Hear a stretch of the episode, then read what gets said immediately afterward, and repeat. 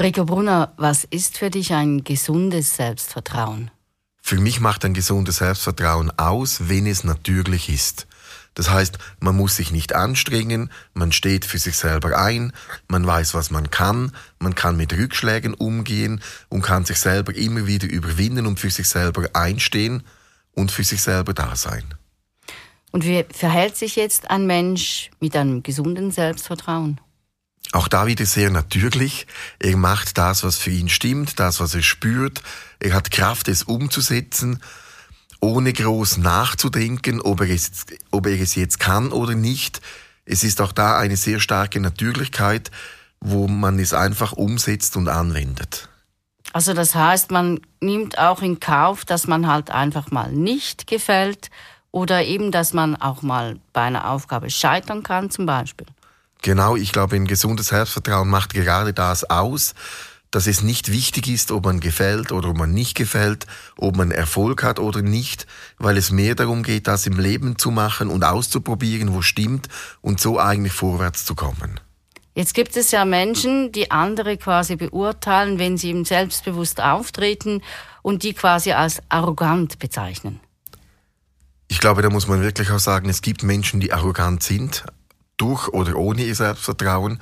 Aus meiner Erfahrung ist es so, dass vor allem Menschen, die unsicher sind, als arrogant empfunden werden, weil wenn man unsicher ist, versucht man es zu kompensieren. Das andere ist, dass man natürlich sich auch bedroht fühlen kann von jemandem, der ein starkes Selbstvertrauen hat, weil er sich vielleicht nicht so zurücknimmt, weil er vielleicht sagt, was er denkt, weil er Dinge umsetzt, die andere sich vielleicht nicht getrauen, mit einer größeren Leichtigkeit und das kann für die einen bedrohlich wirken.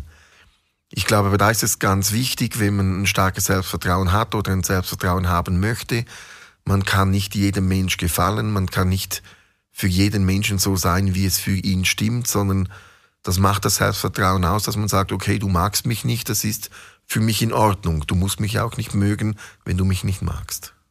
Jetzt gibt es aber auch Menschen, ich sag mal, die sich selber nicht so mögen oder eben keine Möglichkeit hatten, dieses Selbstvertrauen aufzubauen. Was sind für dich hier Hauptgründe dafür? Der Hauptgrund, warum man ein Selbstvertrauen nicht aufbauen kann, ist oft so, dass man mit sich selber zu streng ist, dass man sich anhand der Leistung bewertet und dass man sich selber unter Druck setzt und sich so eigentlich nicht den Raum gibt zu wachsen. Und wenn ich mein Leben anschaue oder das Leben der Menschen, die ich begleite in der Praxis, dann ist für mich eigentlich das Leben eine Aneinanderkettung von Misserfolgen und von Erfolgen. Also das heißt, viele Menschen versuchen verzweifelt Misserfolge zu vermeiden und dabei erlebt jeder Mensch in seinem Leben tausende von kleinen und größeren Misserfolgen. Und ich glaube, wenn man lernt, diese Misserfolge als Wegweiser zu nehmen, diese nicht so ernst zu nehmen, sondern dass man sagt, okay, das ist Teil des Spiels, Teil des Lebens, dann kann man ein Vertrauen in sich aufbauen, dass man dann Ereignisse nicht mehr so schlimm gewichtet, sondern dass man sagt, okay, da habe ich jetzt alles falsch gemacht, dann muss ich es halt lernen, anders machen und so dann eigentlich beginnen, Vertrauen aufzubauen.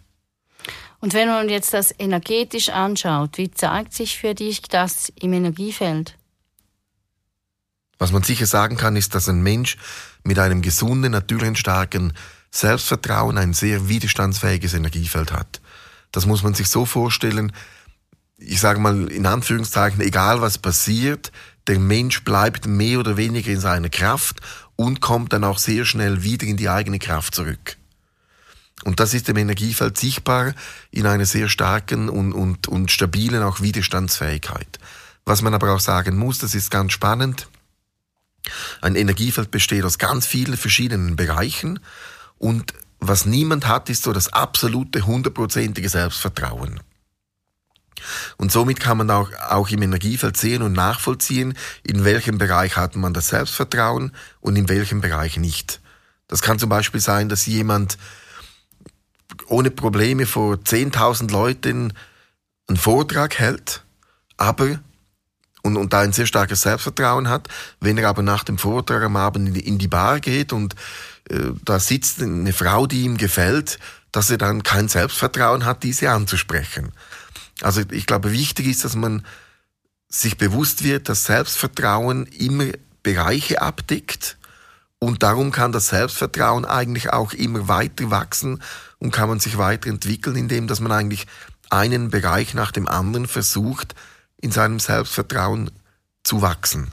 Und da geht es vor allem darum, dass man lernt, mit Scheitern umzugehen. Und wenn jetzt jemand eben in gewissen Bereichen Mühe hat mit dem Selbstvertrauen, wie arbeitest du da konkret mit jemandem? Da ich vor allem über die Fernbehandlung arbeite, geht es eigentlich darum zu schauen, warum ist das Energiefeld, wenn Druck aufgebaut wird, nicht widerstandsfähig? Welche Energiefelder können dem Druck, den man haben muss, wenn man Selbstvertrauen ausstrahlt, nicht standhalten?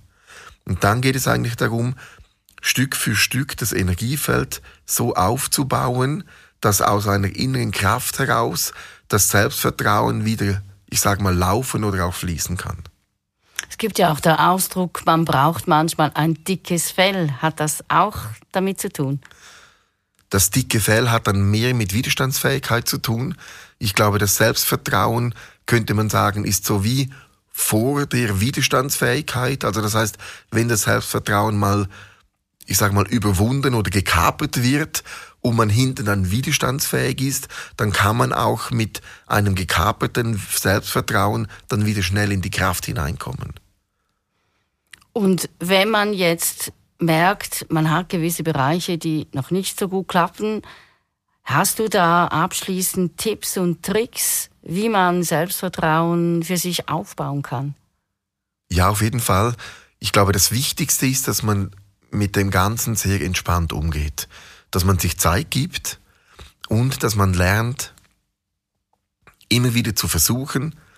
Und am Schluss des Tages geht es darum, dass man für sich selber da ist. Und wenn ich für mich selber da bin und mich nicht im Stich lasse, auch in schwierigen Situationen, dann beginne ich mir selber zu vertrauen. Und so entsteht Selbstvertrauen.